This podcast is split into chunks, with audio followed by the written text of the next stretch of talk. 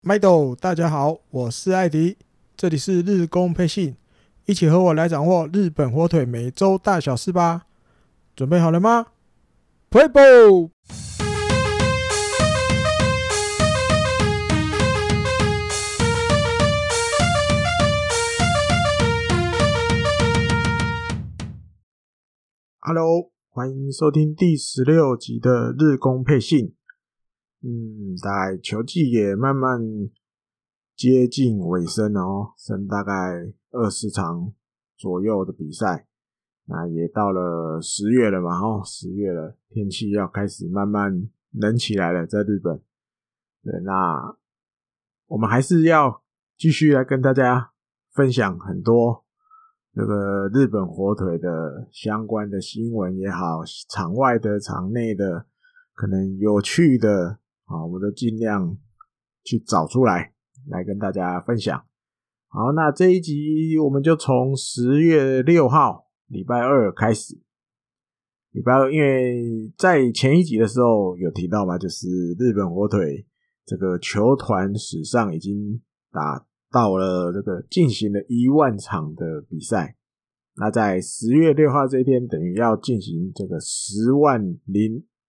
啊，一万啊，更正，然后念到花了一万零一场的比赛，一万零一场，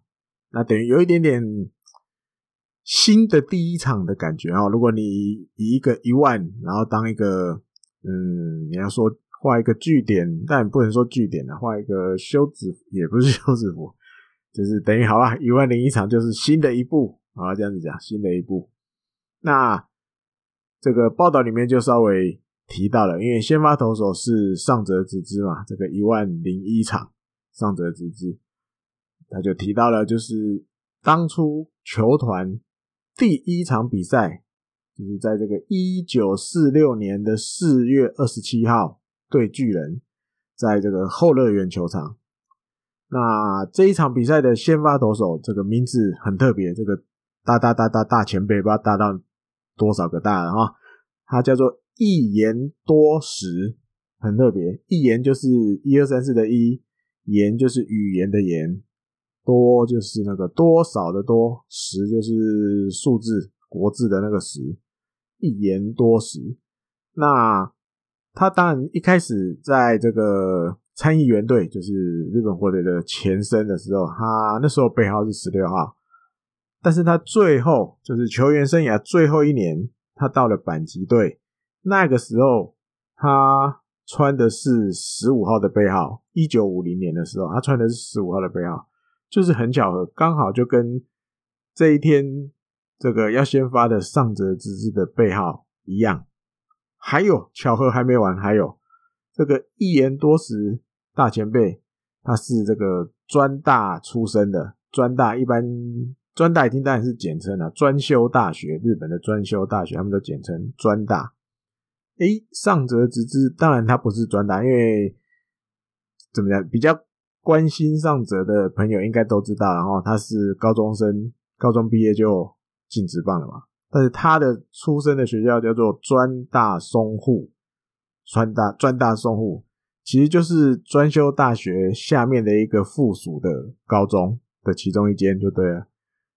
而一就是双重巧合，背号十五号。然后，诶，又有这个，其实出生的这个学校又是算同一个系统的哈，所以有这种感觉，有这种不可思议的缘分。那当然，上泽自己也是这样想。那他也回想到当初他就是刚进职棒第一年菜鸟的那一年，因为前面都会有一个这个新人联合自主训练哦，在正式的春训前都会有这个新人先自己。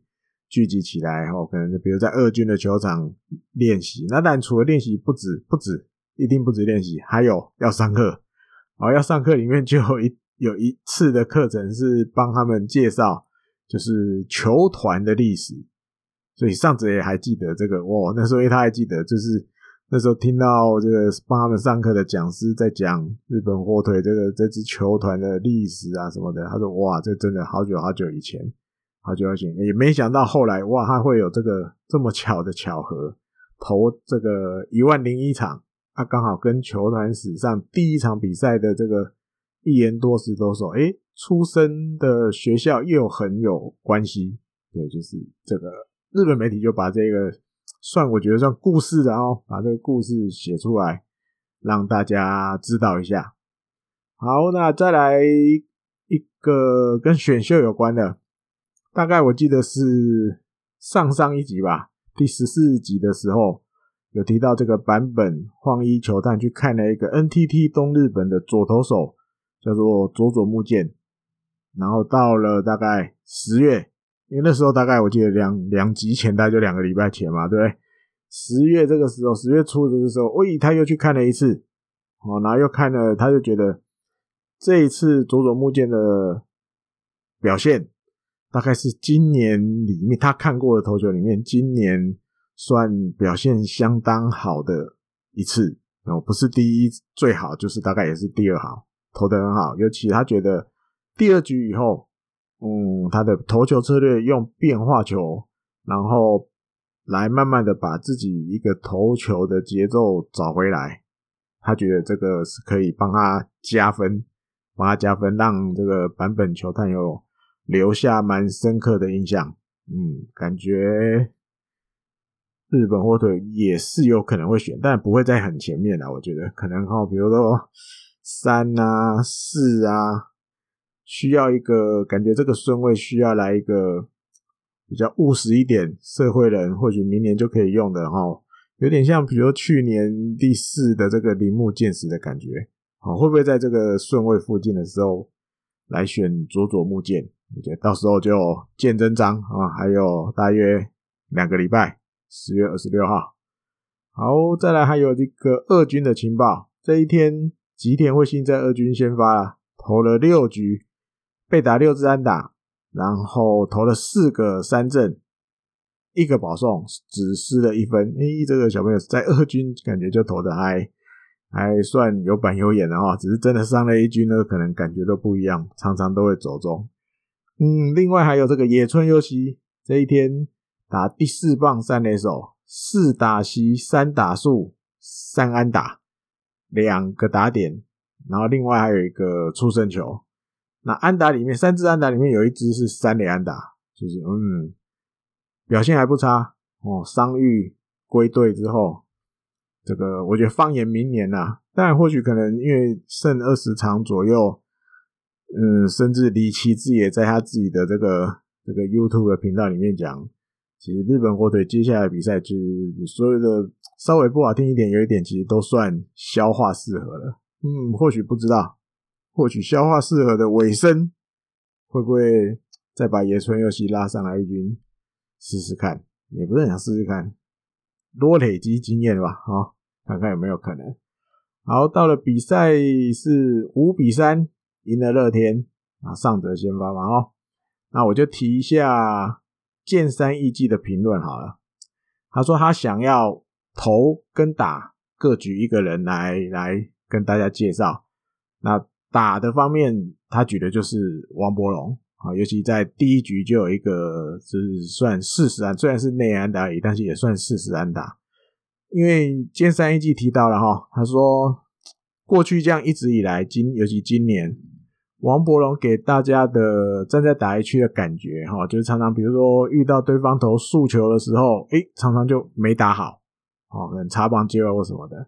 那又常常会被变化球嗯钓到，哦，就是被人家被人家骗到啊什么的，就是感觉嗯弱点就是这一些。可是他觉得最近王柏融对这个对方的投捕搭档要对要怎么样来对打者，甚至讲白点就是怎么样对付自己的这个意识稍微不一样了，他觉得变得比较积极了啊。比如说，因为常常很多投手都会用内角的直球对付他，那过去可能就会有时候比较没有办法对应啊，比较可能只能插棒球，更状况如果再不好一点，可能是一个挥棒落空。但是他觉得王柏融这阵子，诶，他会有办法去去应付，就是如果对方要投内角直球、内角速球塞进来的时候，他可以积极的做阴影，甚至把球打出去，啊，不会像之前可能只能插棒或挥棒漏空这样。那他觉得王柏融的整个挥棒的特征是这个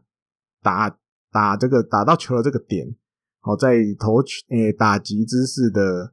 可能要再抓前面一点点的这部分，他觉得是王柏融最特别的地方。好，那其实不管他觉得对方投变化球或者是直球，尤其变化球，嗯，王柏融的打的这个点都能够。这这一阵子都能够维持在前面啊，比较不会跟到那么后面，在前面的就很积极的把它把变化球或直球打出去。他觉得这样才是对某人来说，这样才是比较理想的打击心态。哦，他说如果能够一直维持这样子的感觉的话，嗯，应该可以多一些出场的机会。啊，简单，他意思大概是这样啊。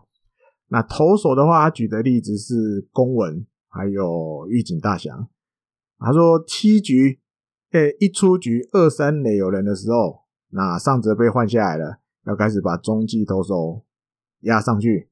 那立山监督是用公文对铃木大地，玉井对浅村，这种一一个人专门对付一个人的感这种战术，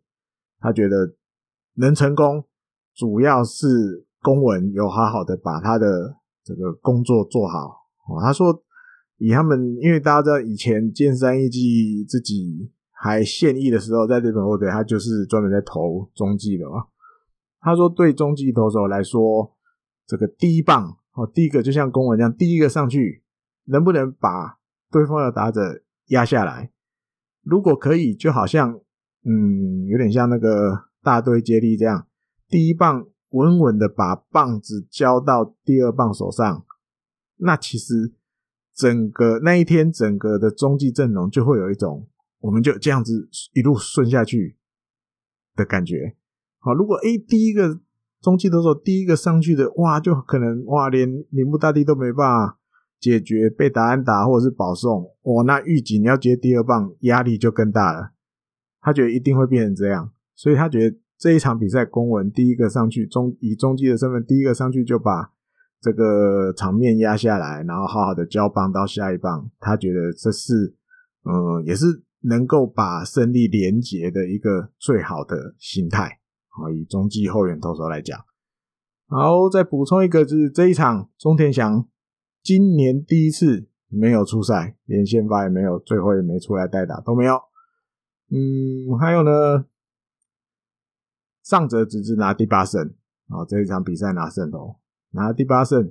嗯，就像之前提的，有真的有那种复活的感觉，复活的感觉，那甚至连续八场都有这个优质先发，哦，连续九场都有办法投一百球以上，那因为大家就会去想说，因为毕竟他是一个受了一个很大的伤才回来的。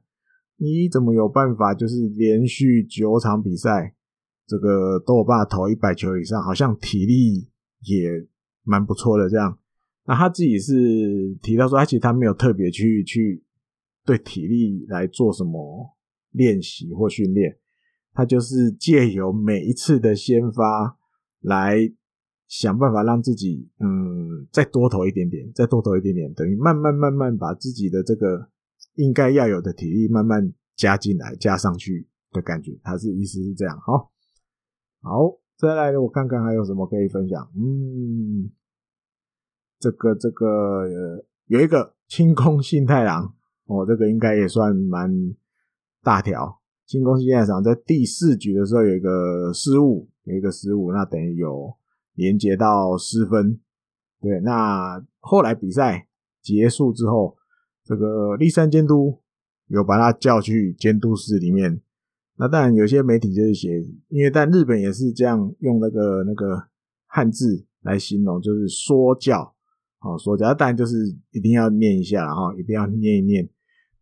啊，可是后来立山监督他就是接受日本这边的访问的时候，他有提到，他说说教是没有错，但不是对。他产生这个失误，来来念他骂他哦，因为他相信每一个选手发生失误，自己一定都会去反省。那他想要跟清宫讲的，不是这个比较可能像技术层面，不是这种东西。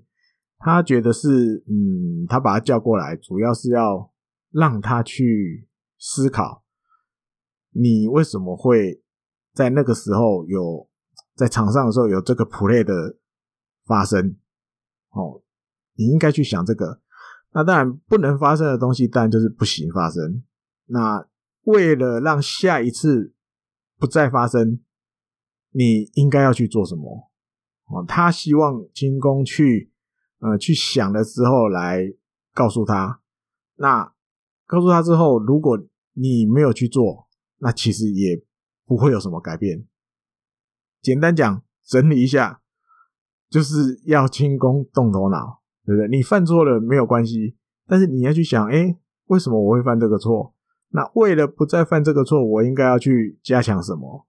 那想出来我应该加强什么之后，要怎么样开始去做？好，他这个立山监督跟日本媒体解释的大概是这样子。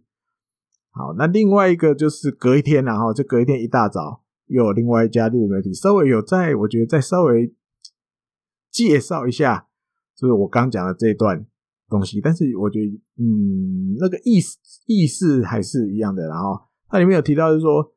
如果栗山监督说的，然后如果是技术层面不够的话，你自己就是手背不好嘛，技术不好，那你会发生失误，那是很正常的。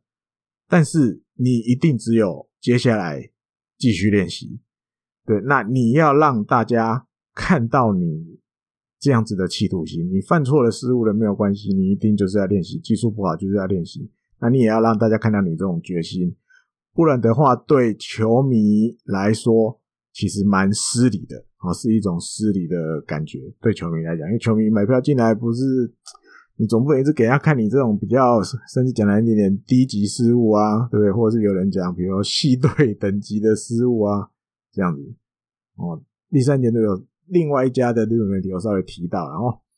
好，再来到了十月七号这一天选秀，先来一下，有一个大消息，就是这个中京大中京这个高中的投手，王牌投手高桥红斗宣布要打直棒，那台媒体也有把它写出来，稍微有一点点，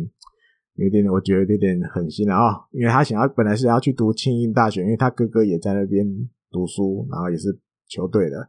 结果哇，没有考上啊！媒体把它写出来，没有考上。我觉得，哎呀，不写应该也没关系啦啊，想办法就带过去就好，反正他要打字棒了，这样就好。可是没人写出来就写出来。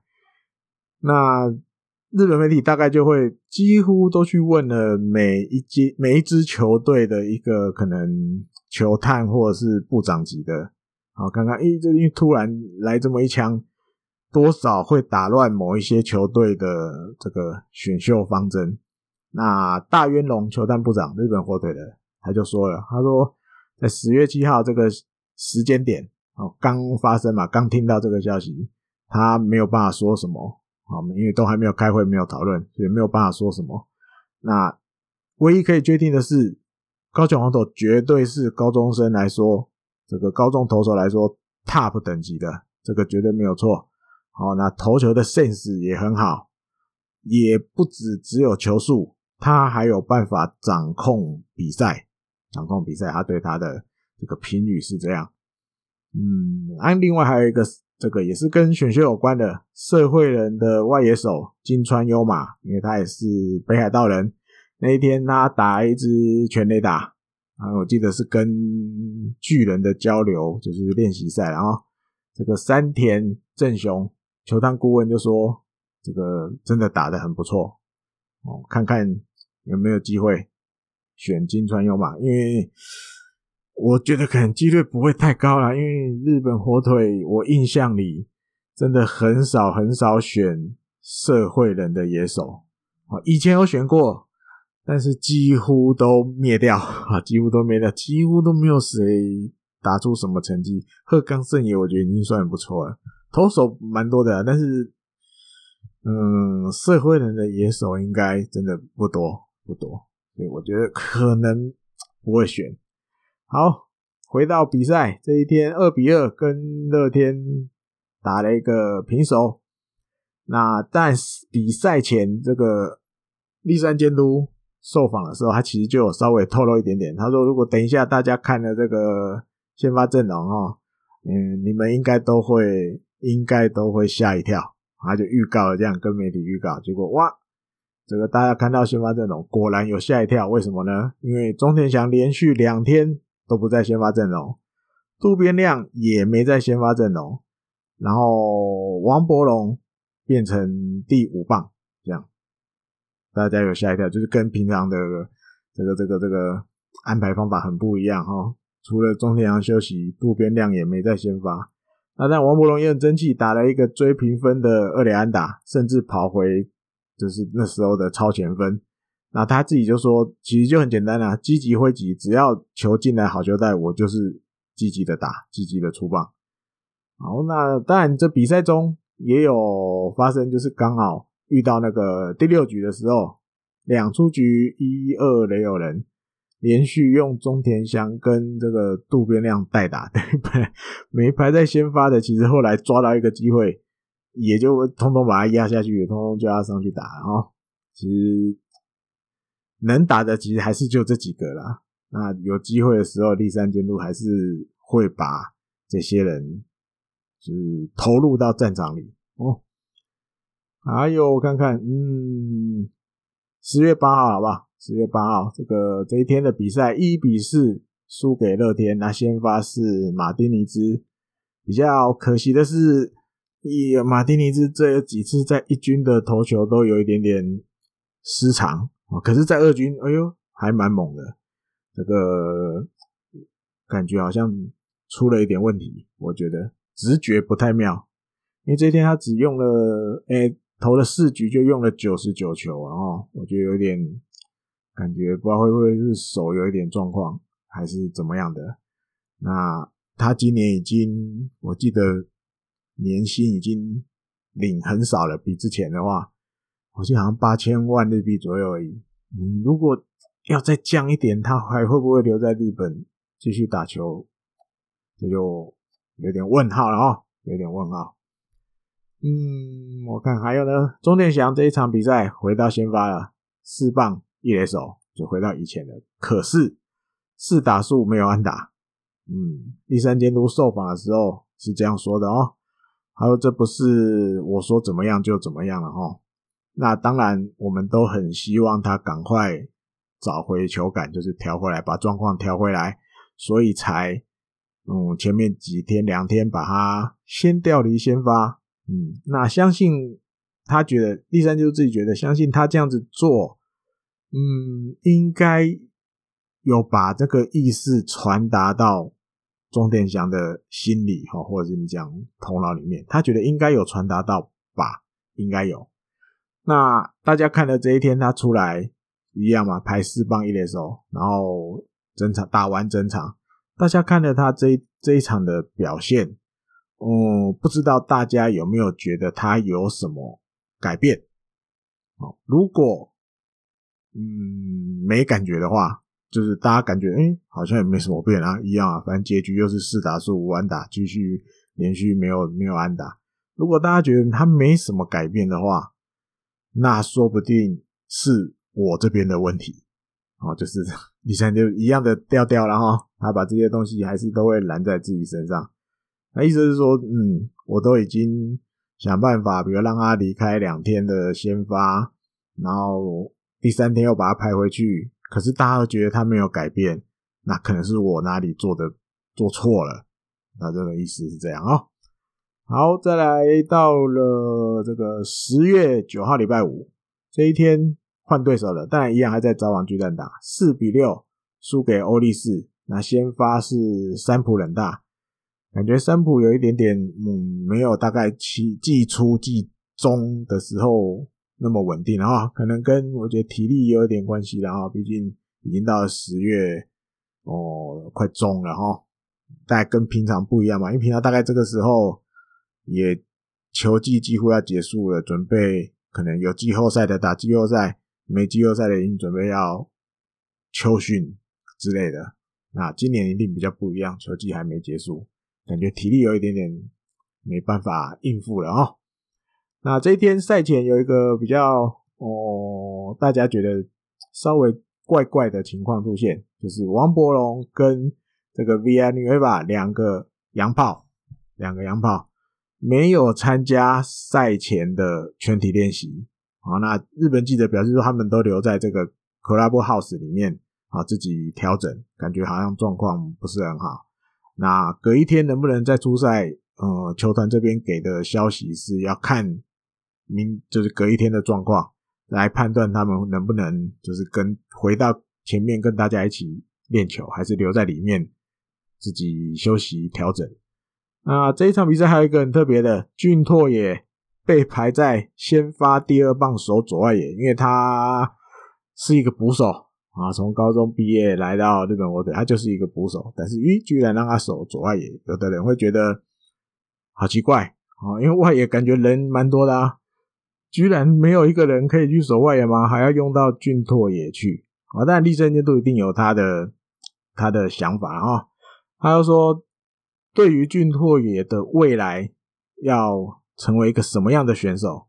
他心里是这样想的，他希望俊拓也以后可以成为一个。可以守很多守备位置的捕手，这种新的 style，嗯，那这件事情他其实也蛮多年前，我觉得大概也就是俊拓也打职棒第一年、第二年，他就已经跟俊拓也讲过了，他希望，嗯，未来你可以成为一个，当然你还是捕手，但是你除了捕手之外，还可以守好多位置，所以其实这最近这几年。嗯，俊拓也在二军，比如说内野也守了，我记得二垒、三垒都守过，那外野也有哦。那刚好这这次，诶，这一天的比赛利用了这个机会，让他先去外野，但是在第六局的时候就被调回去蹲捕，又回到他的老本行、老本职捕手。这样子的调度是从二零一三年的近藤健介以来，相隔差不多七年，这个日本火腿里面又有一个。先发的外野手哦，那在球诶、比赛当中的时候，诶、被调回去调去捕手，这样子比较罕见的一种调度方法。来，隔了七年，之前那个叫做近藤健介，因为他当初进进日本火腿的时候也是捕手嘛。嗯哼，好，再来到了十月十号国庆日的礼拜六，哇，这天赛前就突然那个消息来了，而且又是一起的。王柏融因为他的右手肘有点痛，然后 v i a n u e v a 他的右膝盖有点不舒服，所以两个人一起抹消一军登陆。我、哦、这真的那天看到，应该傻眼的人应该也不少。我觉得，就是你前面空了，没两个都没出来，结果又隔了一天，居然两个人一起抹消登录，啊，不会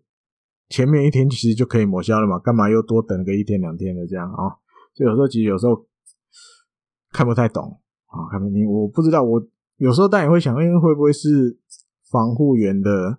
呃，比如经验没那么够？但是你能当到职业球团的防护员，尤其是这个首席防护员，我觉得不太可能。然后当然有他们有他们的考量。然后好，那比赛这个四比零赢了欧力士，先发是有缘航平，直接。完封对手六安打五十分，完封对手，那也是他今年第一次完封，然后拿到了今年球季第六胜。嗯，其实里面他，比如在第三局、第六局、第七局都有被第一个打者打安打。好，那第九局也投，在面对第一个打者的时候也投了一个四坏球保送，只是他有三次让对手击出双杀打。等于救了自己，啊，没有就是闪过了那个可能被连续安打的危机，甚至最后比赛结束，其实他们也他没让欧力士的任何一个跑者踏到三垒过，踏到三垒过，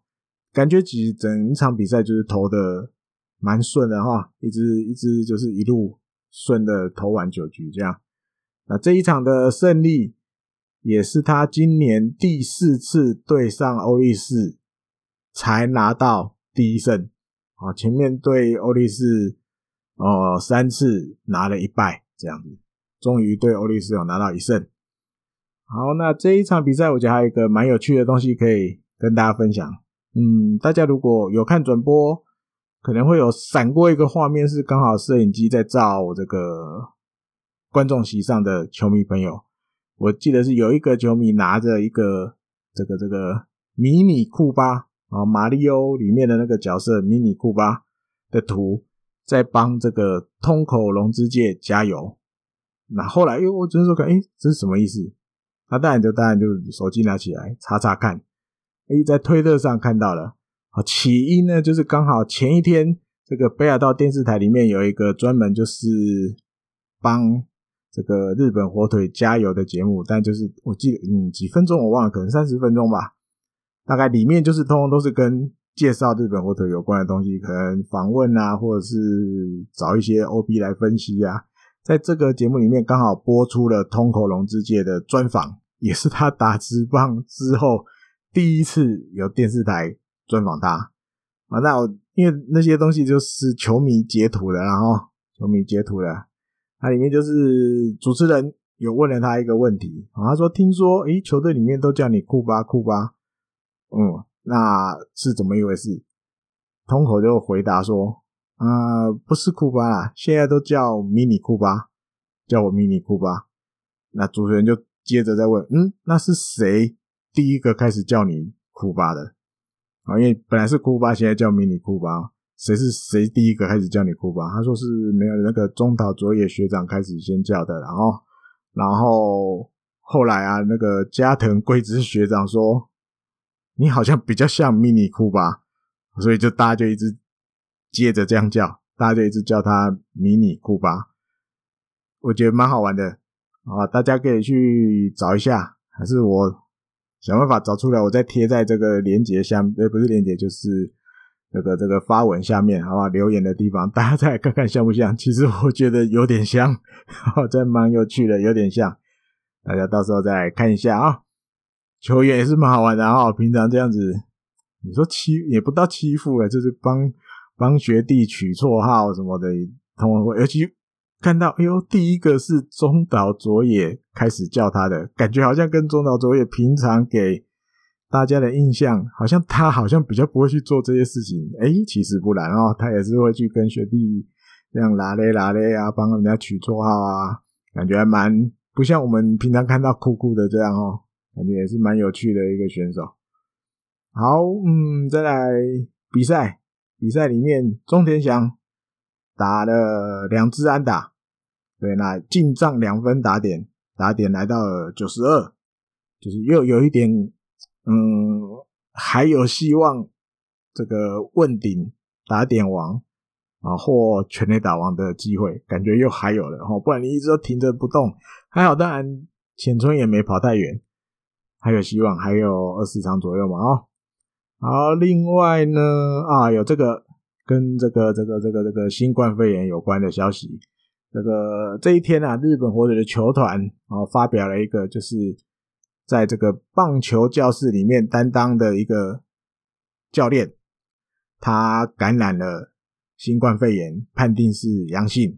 这样子。那据球团里面讲的哈，这个教练呢是在这个十月四号、五号这两天的棒球教室里面，哦，那有去教小朋友打球。啊，结束了之后，这个回来，你诶，十月六号回来公司上班，感觉就有一点点头痛，哦，那身体不是很舒服，这样，那所以就跟公司报告，然后公司就让他赶快回家休息。那十月七号的时候，在自己家里静养，啊，没有出门。八号的时候去接受了这个医疗机关的裁剪，啊，还有量体温。那那时候就有发烧了，八诶、到了三十八点五度这样子啊，所以十月九号的时候就接着赶快做了这个 PCR 的检查，那但后来得到的结果是阳性。那另外呢，就是这个医疗机关这边哦，因为也会怕传染嘛，所以在这个有参加十月四号、五号的这一些棒球教室的小朋友。啊，他们也去列了这些，看有没有浓厚接触者，就是跟这个教练有比较接近的接触的。然后后来判定是没有啊，没有。那所有有参加这个棒球教室的小朋友啊，还有其他人啊，也没有任何一个人说有接着出现这些身体不舒服的状况啊，不舒服。那当然，现在采取的错法就是这个棒球教室目前都先停止，先停止。然后看完新闻哦，就嗯，感觉嗯平常哦，但是我后来突然想到，诶，会去当棒球教室教练的的这个教练。啊，现在当然应该讲，我直觉想到，应该这些人应该都是以前呃打过日本火腿，我记得都是这些退休的选手，甚至不然就是你没打过日本火腿，然后你是北海道人的，然后我就去刚好这个网站日本火腿官网里面有，他有一个介绍这个他的棒球教室的这个教练阵容。我算了一下，一二三四五六七八，有八位教练。好，比如说历时上行这个比较再往前一点的一个投手，日本火腿的，还有杉山俊介，我记得他啊好像是横滨那边的吧，但是他是北海道人，他没有打过日本火腿，但是他是北海道人，所以退休了之后也是把他找来。还有比如春田和哉，哦，这个那个时候他，咦啊，他好像大学进来的，一个个子不高，但是有速度的。外野手哦，个子不高的，还有虚荣英辉，这个有有比认这个认识日本火腿比较久的就知道，当年他也是一个第一指名，然后很基本讲评价很高的左投，只是也没投出什么成绩。还有呢，四川卓啊，这个一个高中进来的左打者，那时候也是什么什么的哥吉拉之类的就对了，但是也没有 也没打出哥吉拉的成绩。还有呢，大冢丰那个创价大学的投手，还有前早寿纪，这个我印象里他是高中毕业，但是他是北海道人，然后日本火腿选了他，我印象里是这样，但也后来没打出来。我记得本来是投手，后来转外野手，可是都没成绩。最后一个木谷于佐美，他是养乐多吧？我记得印象里养乐多，但是他是北海道人。总共这八个。那我就想到，诶，这个新闻里面提的这个人，就是感染新冠肺炎的这个人教练，应该是这八个人的其中一个人，只是不知道是谁啊。那也没有什么意思啊，我只是突然想到，诶，那指的就是，因为教练就这八个嘛，那他新闻里面是这样写的，表示应该就是这八个人的其中一个人是感染了新冠肺炎，就跟大家分享一下，好不好？当做如果你听过这些名字的球迷朋友。应该也都很久没再听到他们的名字了啊！顺便念出来，让大家回忆一下的感觉。嗯，再来到了十月十一号这一天，其实日本火腿也发表了另外一个跟新冠肺炎有关的消息。哦，那主要是十月七号的时候，大家去札幌看棒球的时候，应该都有去朝圣过的一个地点，叫做 On Desk。它就是一个日本火腿的这个官方在经营的一个一个专门卖商品的店，它的位置就在札幌车站的算对面吧，斜一点点而已，就是正几乎算正对面的那一间啊，应该大家都有去朝圣过去去里面去里面 shopping 过啊。他刚好在七号的时候，有一位职员是呃感染了新冠肺炎。啊，当然后面就赶快停止营业啊，然后全部消毒啊，整栋大楼也都有消毒。那还有其他的这些店员 staff，总共九个人也都赶快去做了这个 PCR 的检查。诶，还好全员都是阴性，好，没有人被传染。啊，所以日本火腿就在十月十一号的时候宣布，哦，将在十月十三号的时候，这个 On Desk 这个商品专卖店。要再重新营业，重新营业哦，这这个真的很恐怖了啊！其实新冠肺炎的东西真的就是 随时在你的身边哦，你不知道什么时候会被传染啊。但我们在台湾很幸运，很幸福啊。好，再来比赛五比七输给了欧力士，先发是上原健太，那当然上原健太这一场投的没有很好，那被记者问了就很简单的一句。就是我自己实力不够，他就是这样子讲啊。那近藤健介这一场没出赛，没出赛，这个立山监督被访问，嗯，他就说其实没有很严重了哈，因为前一天的时候，近藤健介有被一个触身球打到脚嘛，然后但他后来也虽然看起来一开始很痛，可是后来哇继续打，那隔一天没出来，立山监督就说其实没不严重不严重，啊，今天只是他不想要勉强他硬要比赛而已，虽然近藤是跟。立山监督讲说，他可以打，他没问题，他可以出场。那第三觉得说，我其实不太想，呃，让你做这些，呃，无理的事情，不是不是没有礼貌啦，无理就是那种不勉不想勉强你这样的意思啊、哦。那还有就是希望刚好，比如说十月十二号是休养日嘛，因为十三号一样继续在札幌巨蛋要迎战西武。看看能不能多休息一天。这个礼拜一，十月十二号休了一下，十三号的时候可以恢复的更好一点，然后就可以出赛。然后再来，嗯，中田翔在这场比赛终于又敲出了一个第二十八号的全垒打，打点也累积到了九十四分，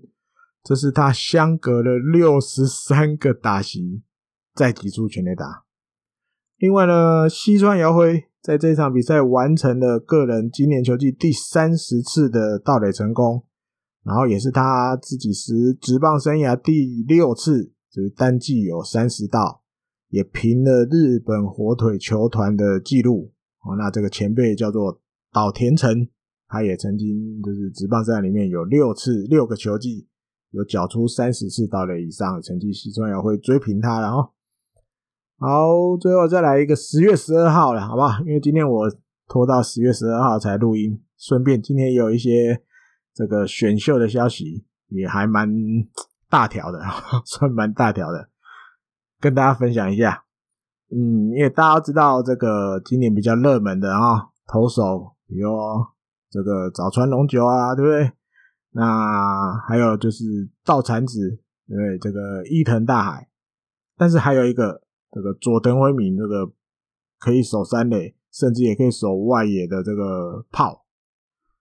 日本火腿在这个日刊体育十月十二号的报道里面，他说日本火腿有可能会选那个佐藤辉明。啊为什么呢？因为十月十一号的时候，嗯，吉村浩剧院带队，还有这个远藤这个 GM 辅佐。我记得他是东大毕业的高材生啊，那还有这个担当的这个加藤球探，三个人他们一起去看了这个佐藤辉明的比赛啊，当然就有看到，嗯，佐藤辉明比如跑垒上的好表现，对不对？还有一些呃打击上的东西，那让他们看得很高兴啊，看得很高兴，他觉得说。这个选手不单单只有打击哦，那他在垒上担任跑者的时候，嗯，他也是能够跑出，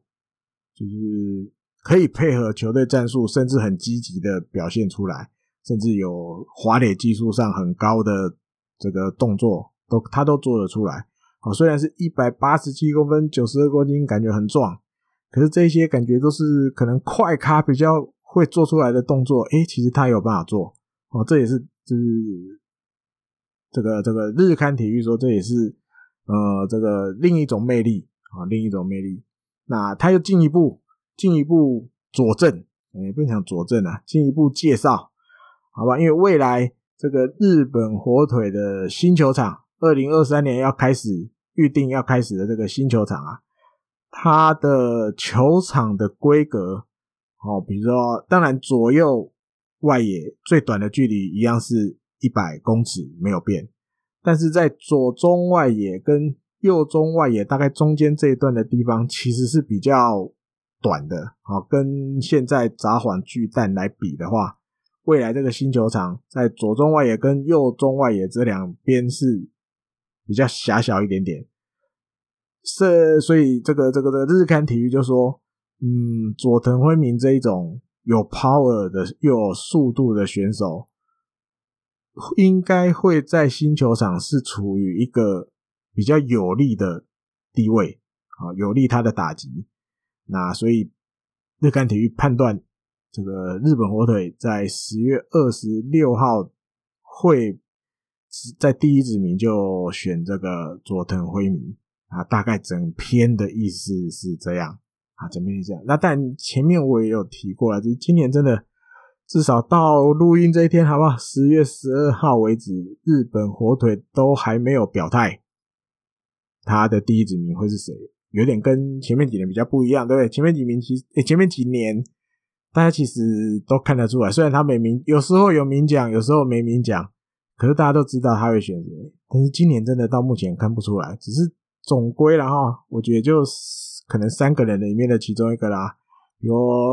刚刚提的这个佐藤辉明，对不对？还有早川龙九，再不然大概就是伊藤大海了。我觉得应该是这三个人的其中一个哦。好，那这一。集的日工配信就跟大家分享到这边啊。其实虽然贝里奇说 接下来都是消化适合，当然还是会怎么样 打起精神继续看一下比赛啊。只是我觉得我自己的重点已经有点等不及了啊，想要这个选秀会赶快来，选还有两个礼拜，我也在跟滚羊豪小讨论看看，应该还是会有一些